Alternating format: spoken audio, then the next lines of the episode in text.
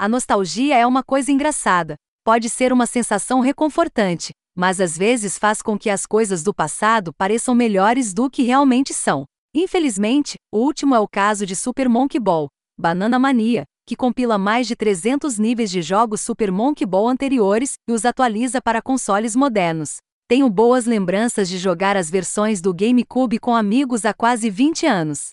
Então esperava que Banana Mania fosse um retorno bem-vindo àquelas noites despreocupadas de passar o toque de recolher e percorrer campos cada vez mais difíceis. Infelizmente, rolar não é tão divertido quanto costumava ser. Como o nome indica, Super Monkey Ball é uma série sobre macacos em bolas rolando por centenas de fases, evitando obstáculos cada vez mais difíceis, e sim, é exatamente tão bobo quanto parece. Os gráficos da era GameCube passaram por uma reformulação que torna o estilo da arte do desenho animado mais vibrante do que nunca. E eu achei difícil não bater a cabeça com o tema da música arcade.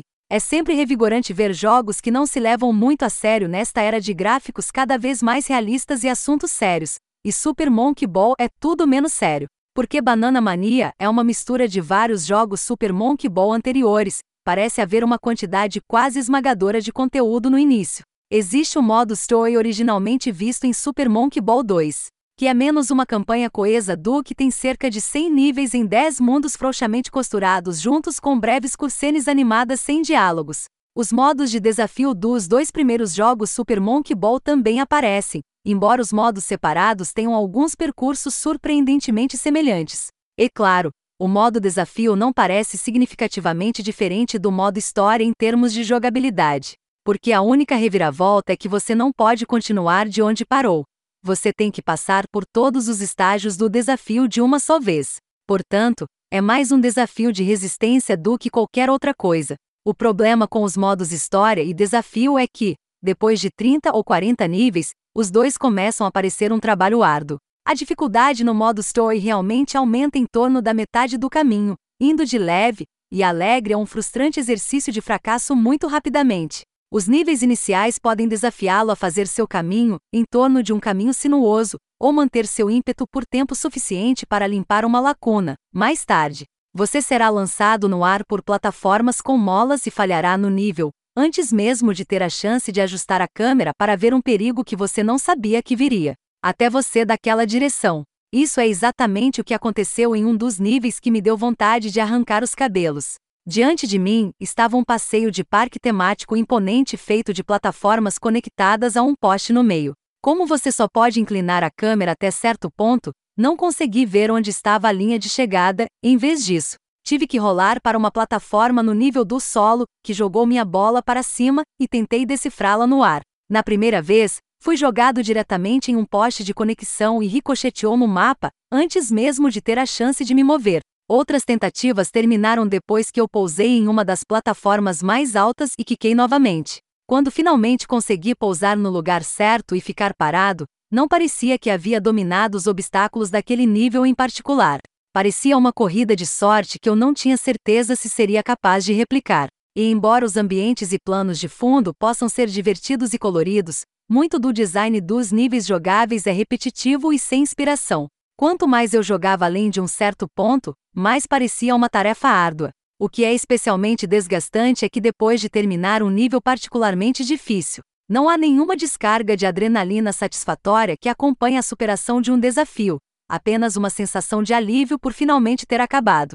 O Super Monkey Ball poderia ter aprendido uma ou duas coisas com Peggle sobre como dispensar serotonina é revelador que os desenvolvedores incluíram algumas maneiras de lidar com níveis particularmente difíceis. Existe um modo Helper que duplica o limite de tempo e fornece um caminho visual para o objetivo, o que pode ser útil, mas geralmente não nega os problemas maiores. Geralmente, não é uma questão de entender onde está o objetivo final. Chegar lá por tentativa e erro ou por pura sorte é o problema.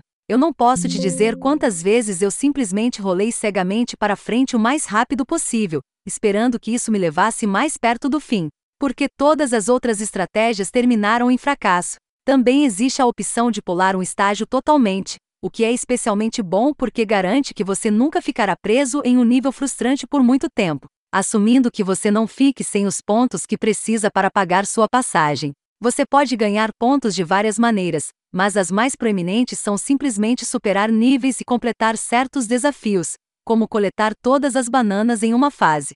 A Point Shop é onde você os usará para desbloquear novos personagens, adicionando à lista inicial de seis personagens de Aya e seu zoológico de macacos. Cada personagem joga o mesmo, mas pelo menos eles parecem diferentes. Você pode até desbloquear alguns personagens não macaco de outros jogos da SEGA, como Sonic the Hedgehog, Jet 7 Radius Beat e Kazuma Kiryu da fama de Yakuza, e jogando como um deles até muda as bananas em cada nível para itens de seus respectivos jogos. Anéis para Sonic, latas de tinta spray para Beat.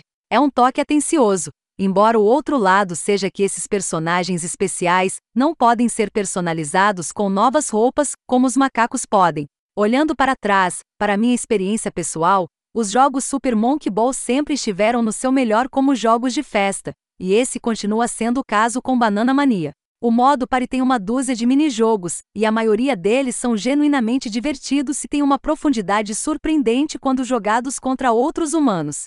Por exemplo, o jogo Monkey Race no estilo Mario Kart tem 12 pistas e vários modos de jogo, e o Monkey Golf tem variações regulares e de mini-golf. Super Monkey Ball. Banana Mania é um dos poucos jogos a oferecer multijogador no mesmo sistema, em uma época em que quase tudo é apenas online tornando o modo de festa facilmente sua qualidade mais redentora. Como uma experiência solo, no entanto, Super Monkey Ball, Banana Mania cai por terra. Mais de uma vez, me perguntei por que havia gostado tanto desses jogos quando eles foram lançados. Jogando no PS5, até ativei os controles de movimento para tentar replicar a magia do antigo jogo para o Super Monkey Ball, Banana Blitz, mas isso foi um desastre completo. A inclinação mais simples do controlador DualSense tinha estágios inclinados para a esquerda ou direita, fazendo minhas bolas de macaco voar. É uma pena que Banana Mania não tenha vivido a altura da experiência Super Monkey Ball em minhas memórias, mas os tempos mudaram. Talvez seja a hora dessa série tocar em um estranho obelisco preto e evoluir também. Com mais de 300 fases compiladas e atualizadas de jogos anteriores da série, Super Monkey Ball, Banana Mania tem muito o que fazer mas não o suficiente é tão divertido quanto eu me lembrava. Seus níveis rapidamente se tornam repetitivos e frustrantes. E os ambientes claros e alegres personagens bobos não são suficientes para combater o tédio de repetir níveis agravantes. Quando você considera os vários modos de jogo, níveis de dificuldade, desafios e desbloqueáveis, pode levar dezenas de horas antes de você ver tudo, embora provavelmente você perderá o ímpeto muito antes desse ponto. É muito mais divertido como um jogo de festa multijogador local, então opte pelo modo de festa, ou pule totalmente.